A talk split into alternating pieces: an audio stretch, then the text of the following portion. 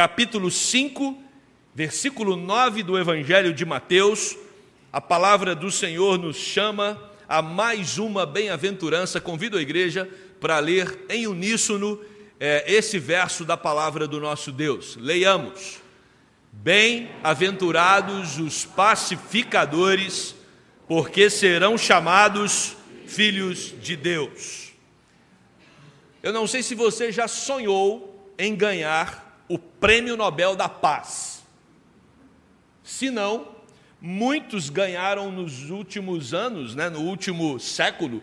O Prêmio Nobel da Paz começou em 1901 e foi é, um processo de reconhecimento em várias áreas, como por exemplo, a área da medicina, da física, da química, da literatura e de pessoas que conseguiram promover, fazer algum movimento de paz global. O que me chama a atenção é quando nós olhamos o indivíduo que é, começou esse processo, o processo de premiar, né, quem inventou isso?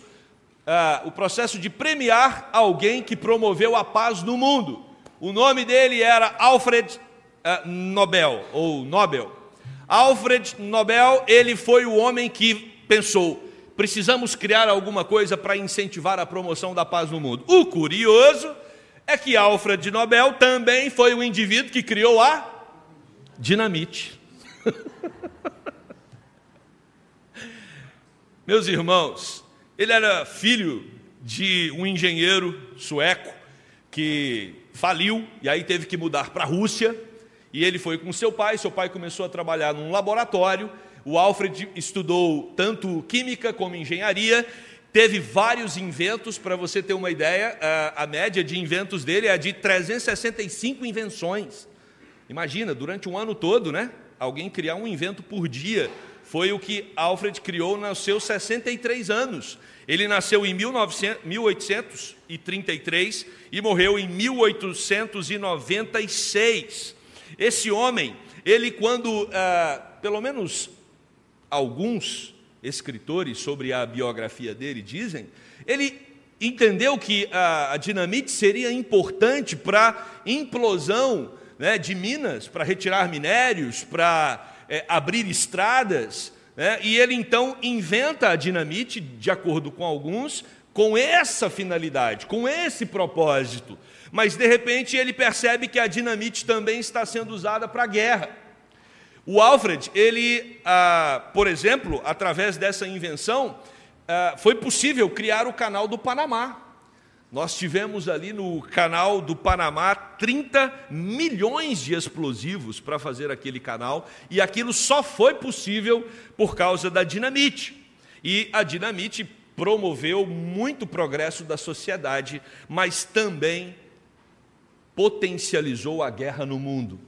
E aí o irmão dele, é, Ludwig, estava é, na França num experimento no laboratório com mais quatro cientistas. Esse laboratório explode e um jornal achou que era o Alfred que estava lá.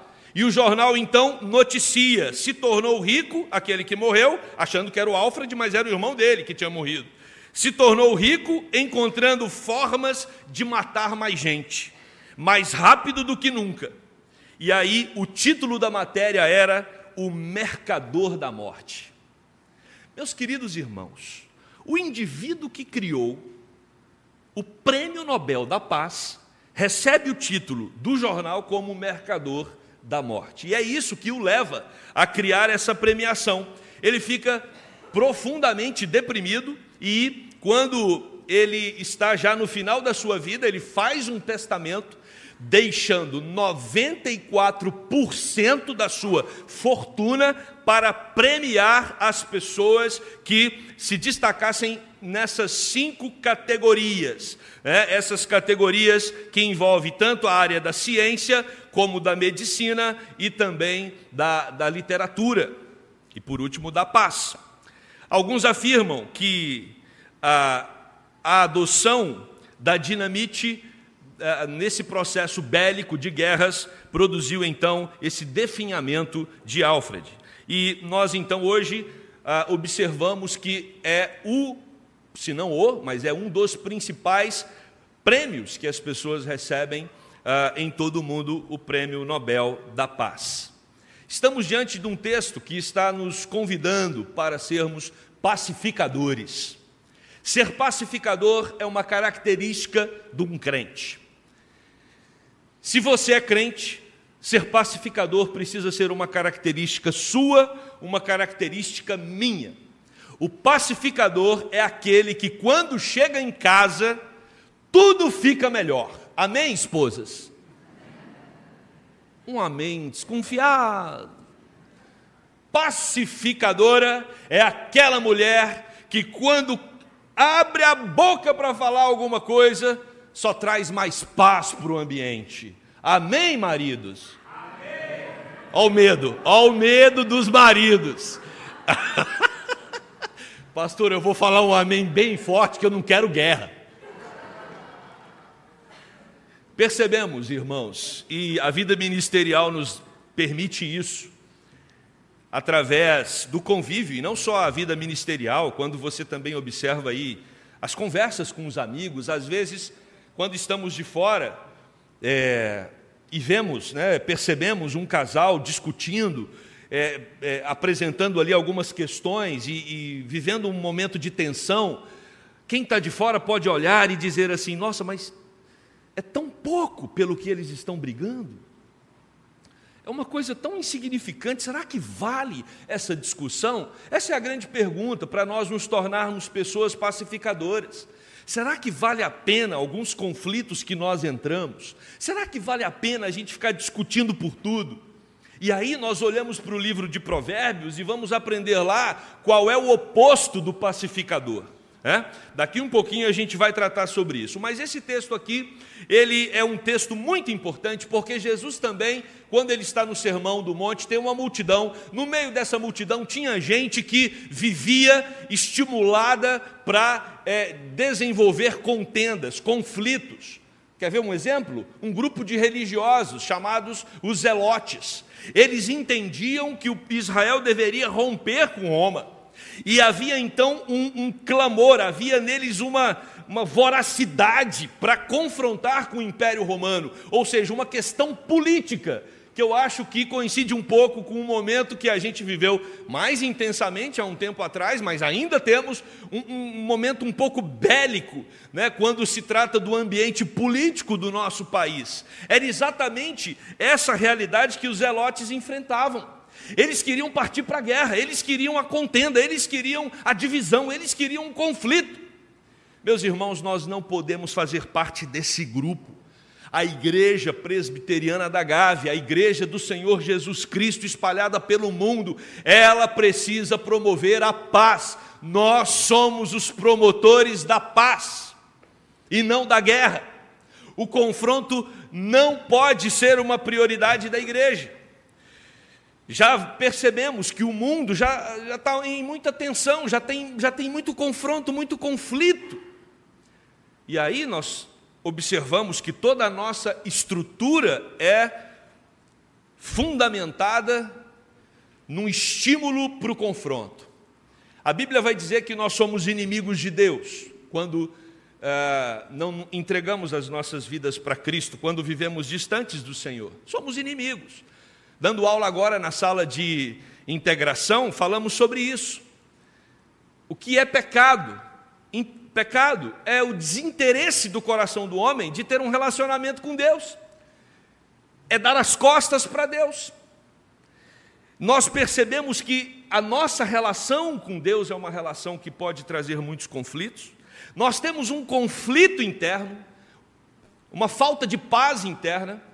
E às vezes uma falta de paz também nas nossas relações, ou seja, o ser humano, por causa do rompimento com seu Criador, ele está sujeito a uma realidade bélica o tempo todo.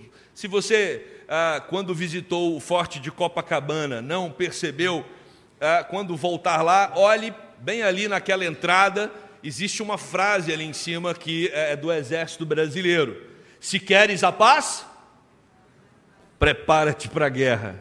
Olha que paradoxo. Quais são os países que vivem com maior paz? Provavelmente são aqueles que têm os exércitos mais preparados. Porque se o confronto vier, eles têm condições de pro, é, é, promover a proteção da sociedade. Então, o paradoxo de um mundo que rompeu-se com o Deus da paz é para criar um prêmio Nobel, o indivíduo teve que ser chamado de o mercador da morte. Ele cria dinamite e, ao mesmo tempo, cria o prêmio Nobel da Paz. Esse é o paradoxo do mundo que nós vivemos. Não tem paz aqui na Terra. A Terra não é um lugar de tranquilidade.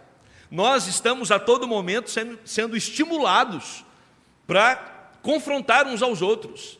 E talvez você não tenha vivenciado isso é, de forma tão intensa nas suas relações ah, presenciais, mas no mundo virtual você pode observar que é um campo de guerra. Um lugar que eu tenho muita dificuldade de frequentar chama Twitter. Eu acho que eu já entrei na minha vida toda umas três vezes. Né? E saí de lá para o sangue não espirrar em mim. Isso é natural do ser humano, a vida em confronto. Vamos entender o que não é paz, para depois a gente falar sobre a fonte da nossa paz e, por último, falarmos também sobre a, a, a importância de sermos pacificadores. O que não é paz? Paz não é ausência de conflito. Nem todo conflito é um conflito que está é, é, afrontando a paz. Os ajustes sociais, os ajustes familiares, os ajustes do coração, muitas vezes precisam de confrontos, precisam de barreiras, precisam de limites. Você não vai educar um filho achando que ele pode agir com você de qualquer jeito e você, em nome da paz bíblica, como um pacificador, não vai repreender o seu filho. Ah, filhinho, pode fazer o que você quiser, o tamanho da birra que tiver no seu coração. O pastor pregou domingo que eu tenho que ser uma pacificadora. Não! Tem hora que você tem que confrontar. E não só os filhos, às vezes também na relação conjugal, né?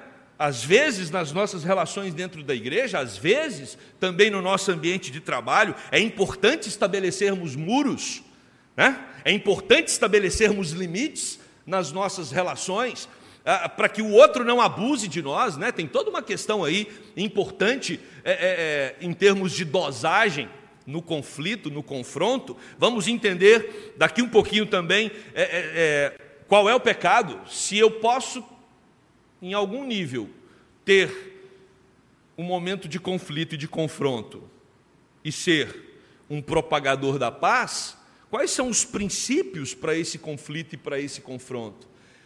Principalmente quando você estiver buscando a verdade, a justiça, e estiver fundamentado na palavra de Deus. Jesus fez isso. Jesus é a nossa referência. Olha o que Jesus diz em Mateus 3, versículo 7, para os fariseus. Vê se você consegue encontrar fofurice nessa frase, ternura nessa frase.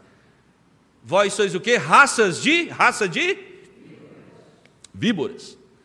Que vos induziu, quem vos induziu a fugir da ira vindoura? Quando você vai para o Antigo Testamento, os profetas confrontam a nação de Israel. Quando você olha o ministério de Jesus, em várias situações, existem conflitos, existem confrontos, para estabelecer a verdade, para estabelecer a palavra de Deus, para nortear o povo que estava ali seguindo a Jesus. Então, a paz ela não é promovida a qualquer custo e de qualquer forma. Existe um critério para manter a paz. Então a paz não é ausência de conflito. Outra coisa que a paz não é é algo superficial. A paz não é algo, não é algo superficial. Você não vai viver na paz simplesmente porque você é, é, é alguém que está aí de alguma forma dizendo paz, paz. Vamos ter paz, gente. Vamos ficar mais tranquilos, né? Paz não é aquele o pacificador não é só aquele indivíduo que separa uma briga na rua. Pacificador é algo mais profundo. Então, não entenda a paz como sendo alguma coisa superficial. O profeta Jeremias repreende os pastores de Israel, lá no capítulo 6, verso 14. Eles curam superficialmente a ferida do meu povo, dizendo: paz, paz, quando não há paz.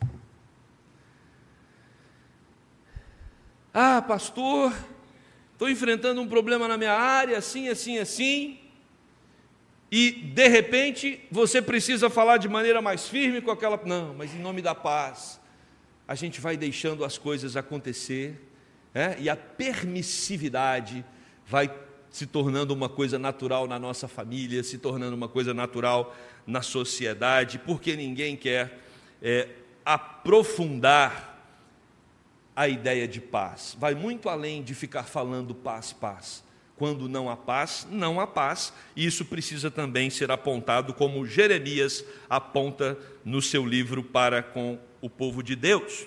A paz não é algo superficial, a paz não é a ausência de conflito, a paz não é possível sem a verdade. Por isso não adianta ficar dizendo paz, paz quando não há paz, porque isso é incoerência. A paz, ela depende da verdade, e a verdade é uma das fontes da santificação. Então, se nós queremos viver em paz, nós precisamos estar alinhados com Deus, nós precisamos estar próximos de Deus, obedecendo a Deus. Não tem paz num coração desobediente. E é isso que nós já lemos aqui na nossa liturgia, Hebreus capítulo 12, verso 14. Convido a igreja para ler comigo. Olha o que diz o texto: Segui a paz e a santificação, sem a qual ninguém verá o Senhor. Segui a paz. Somos o povo que persegue a paz mas uma paz que está associada à santificação. Não é uma paz a qualquer custo, é uma paz que está atrelada à obediência a Deus, é uma paz que está vinculada à verdade. Essa paz também, ela não é possível quando há contendas, e é isso aqui. E esse é o ponto central. Qual é o oposto da paz? É o conflito? Às vezes não às vezes o conflito precisa acontecer para uma demarcação de limites, para estabelecimento de muros nas relações, respeito, às vezes é necessário. Mas então, qual é o oposto direto da paz? É a contenda. A contenda é um mal que ah, ela, ela, ela vem à tona exatamente quando o indivíduo ele tem a intenção de tirar a paz do outro. Ele quer infernizar a vida do outro, ele quer desestabilizar o outro. É o indivíduo que lá em Provérbios, enfaticamente, o autor vai tratar, é aquele que vive causando contendas, rixas, é aquele que leva conversinha de um para o outro, é geralmente um fofoqueiro, é um indivíduo que quer provocar, a desestrutura de um ambiente harmônico de maneira intencional e maldosa. Esse é o que provoca contendas. E isto é que é o oposto da paz. Provérbios 17, 14 nos diz assim: Como o abrir-se da represa, assim é o começo da contenda. Desiste, pois, antes que haja rixas. Meus irmãos, nós precisamos pedir ao Espírito Santo de Deus que nos aponte caminhos no nosso relacionamento conjugal para evitar o confronto. Se eu quiser brigar com a Isabela o dia todo, é a coisa mais fácil do mundo. Porque ninguém sabe mais dos pontos frágeis dela do que eu. Ah, e quando eu quero utilizar isso? E o contrário também. E quantos casamentos não se tornaram um tiroteio nos pontos frágeis? Todos nós somos pecadores, todos nós temos defeitos. Você pode fazer uma interpretação da minha vida, né? Você olha para mim, num determinado momento você tem uma interpretação, e à medida que você vai me conhecendo, você pode é, identificar pontos que vai me desestabilizar, e da mesma forma eu nos meus relacionamentos com vocês. E aí, a contenda é quando eu vou nos pontos fracos para desestabilizar o outro. Será que não é melhor a gente evitar isso? Será que não é melhor a gente optar por um caminho de paz na nossa casa? de paz no nosso trabalho, de paz nas nossas relações, de paz nas redes sociais. Para isso a gente precisa olhar para Jesus, porque Ele é o supremo pacificador. Ah, eu quero aprender a ser um pacificador. Onde eu vou desenvolver essa habilidade, essa arte, esse dom? Nós então percebemos que Jesus é o único que organiza todo o coração de um pacificador e torna possível que esse indivíduo tenha paz com Deus, consigo mesmo e com o próximo. Uma pessoa que vive em contenda com o outro é terrível. Ela chega no ambiente, azeda tudo. Mas uma pessoa que tem contenda com ela mesma, às vezes eu acho que é pior. Vai se tornando uma pessoa amargurada. Por quê? Porque ela olha para ela mesma ela consegue identificar os seus defeitos, ela consegue identificar as coisas erradas que ela fez e acumulou ao longo da vida, ela consegue tornar a vida insuportável para ela mesma. Meus irmãos, tivemos aqui um momento de confissão na nossa liturgia. E confissão é também fazer a paz consigo. Você precisa estar em paz com você mesmo. Ah, pastor, é porque o senhor não me conhece. Não conheço, mas Jesus te conhece. E ele morreu na cruz para que você tenha paz consigo. Porque você não vai ter paz com o próximo se você não for um pacificador do seu próprio coração.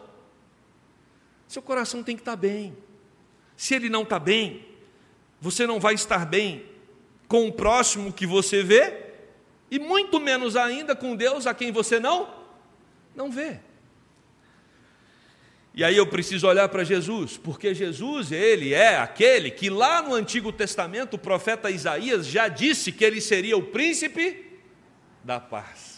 Ele chegou na nossa vida, ele chegou no meu coração e chegou no seu coração. Ele reina em você. Se ele reina em você, ele é príncipe. O reinado dele está dentro de você. O seu coração então tem que ser um coração marcado pela paz. Jesus reina em nós e ele é o príncipe da paz, como diz Isaías 9, 6. Porque um menino nos nasceu, um filho se nos deu, o governo está sobre os seus ombros, e o seu nome será Maravilhoso Conselheiro, Deus Forte, Pai da Eternidade, Príncipe da Paz. Ah, pastor, eu queria ter essa paz. Ouça o seu maravilhoso conselheiro. Senta com Jesus, conversa com ele. Ah, como eu queria ter essa paz. O Deus forte é capaz de te dar. Ah, como eu queria ter essa paz. O Pai da eternidade ajuda você porque você se tornou filho dele. Bem-aventurados os pacificadores, porque são filhos de Deus. Jesus é a paz profetizada, o príncipe da paz. E essa paz chegou. E quando essa paz chegou, uma legião celestial Lá no Evangelho de Lucas, capítulo 2, versículo 14, o texto bíblico vai nos dizer que os anjos, uma milícia, uma legião celestial, começou a exaltar ao nome do Senhor. Vamos juntos ler esse versículo? Glória a Deus nas maiores alturas e paz na terra entre os homens, a quem Ele quer bem.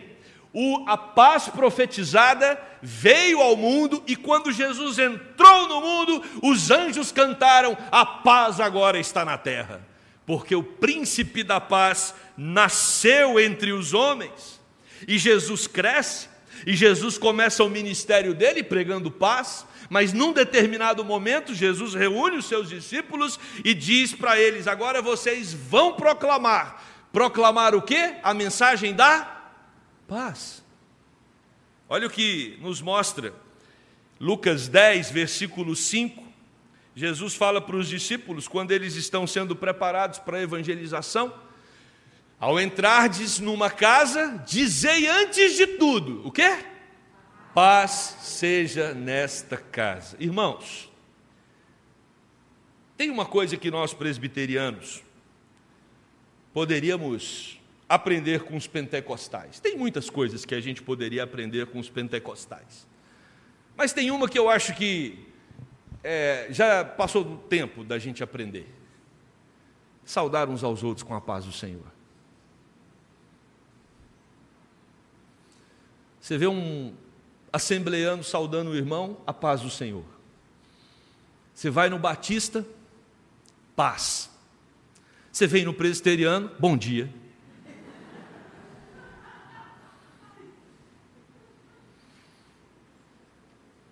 Vamos desejar a paz de uns para com os outros. Vamos nos lembrar de que nós somos o povo da paz. Nós não somos o povo da guerra. Não somos o povo do conflito, meu presbítero. Amém. Presbítero Wilson, presbítero emérito, vice-presidente do conselho, falou: a partir de hoje é para ser a paz do Senhor. Amém? Aí. ah, presbítero Wilson, tá certo. A paz. Meus irmãos, quando nós olhamos aqui, Jesus ele é a paz profetizada, ele é a paz na chegada, ele é a paz a ser proclamada e ele é a paz na despedida.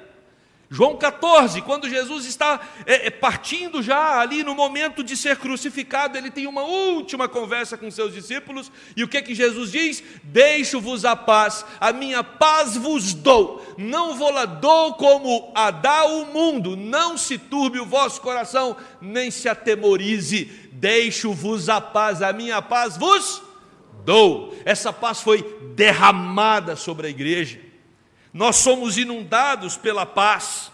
E aí, meus queridos, olhamos para Cristo, e o apóstolo Paulo vai dizer então que ele é a nossa referência de pacificador. Efésios 2, o verso 14 diz: Porque ele é a nossa paz. E Jesus Cristo é o cabeça da igreja. E Jesus Cristo é a videira. Nós somos o corpo. Nós somos os ramos. O corpo do cabeça que é Cristo, estamos ligados a Ele. Nós somos os ramos da videira que é Cristo, estamos ligados a Ele. É a união mística da igreja com Cristo. E se o cabeça é o promotor da paz, o corpo precisa anunciar essa paz. Somos os pés e as mãos de Cristo no mundo, e onde a gente chega, a paz reina. Amanhã o seu marido vai chegar diferente em casa, você vai ver. Leve paz para a sua casa, leve paz para o seu trabalho, leve paz para o trânsito caótico, leve paz quando alguém te aborrecer, leve paz quando a fila não andar no banco, leve paz ao mundo. Fomos chamados para isso, mas muito mais do que isso, fomos chamados para anunciar o Evangelho que leva paz ao coração dos homens. Hendrickson vai dizer que a igreja é o corpo da paz, porque nós somos os filhos de Deus. E aí eu termino esse sermão. Romanos capítulo 12, verso 17, eu quero convidar você para ler comigo esse versículo. Diz assim: Não torneis a ninguém mal por mal esforçai-vos por fazer o bem perante todos os homens. Se possível, quando depender de vós, tende paz com todos os homens. Grife aí o todos os homens. Não importa o partido político. Não importa onde esse indivíduo mora não importa qual a religião dele, não importa se é uma pessoa que gosta de provocar contendas, no que depender de nós, vamos ter paz com? Esses são os pacificadores. No que depender de nós, tem paz com todos. Eu tenho uma boa notícia para você nesta conclusão. Existe uma conversa nos nossos dias de que a religião não dialoga com a ciência. Ah, não, eu sou da ciência. Religião é uma coisa que é, é, é para gente que não conseguiu se desenvolver intelectualmente. Se você acredita assim, eu tenho uma péssima notícia, querido. 65% dos prêmios nobéis foram dados a cristãos.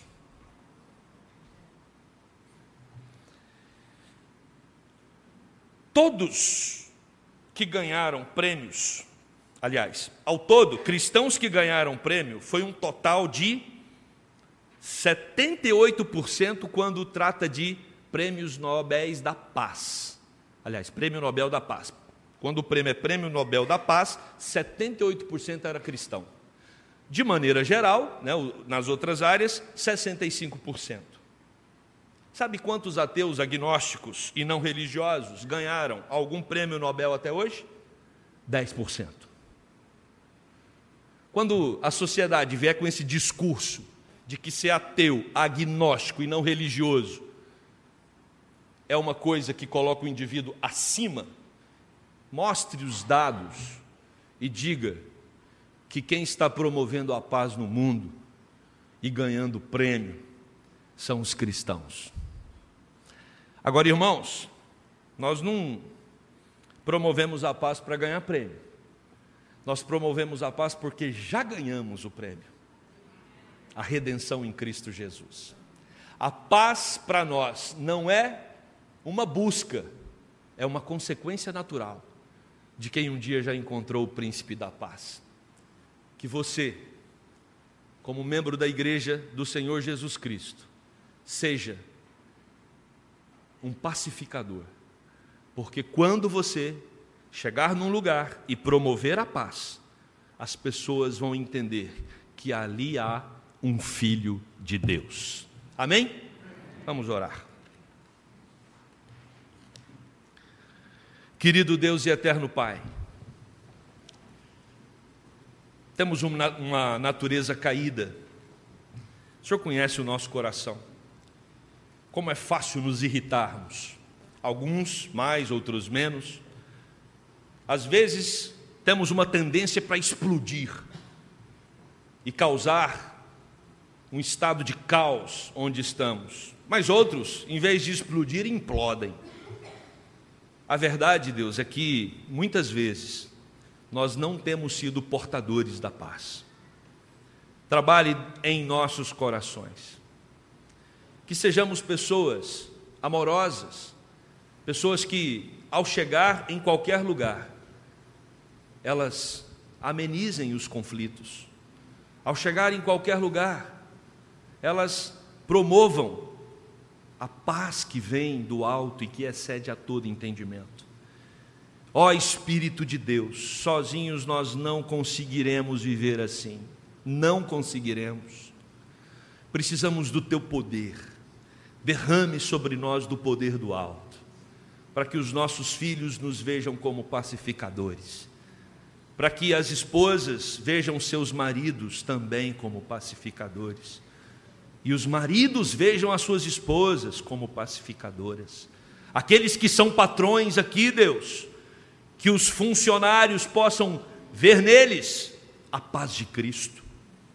Aqueles que são empregados, que eles possam promover a paz no trabalho, enfim, Deus, por onde andarmos, que possamos espalhar a paz e a mensagem da paz, que é Jesus Cristo, aquele que nos reconcilia com o Senhor, com nós mesmos e com o próximo. Que sejamos inundados por essa paz. Em nome de Jesus, amém.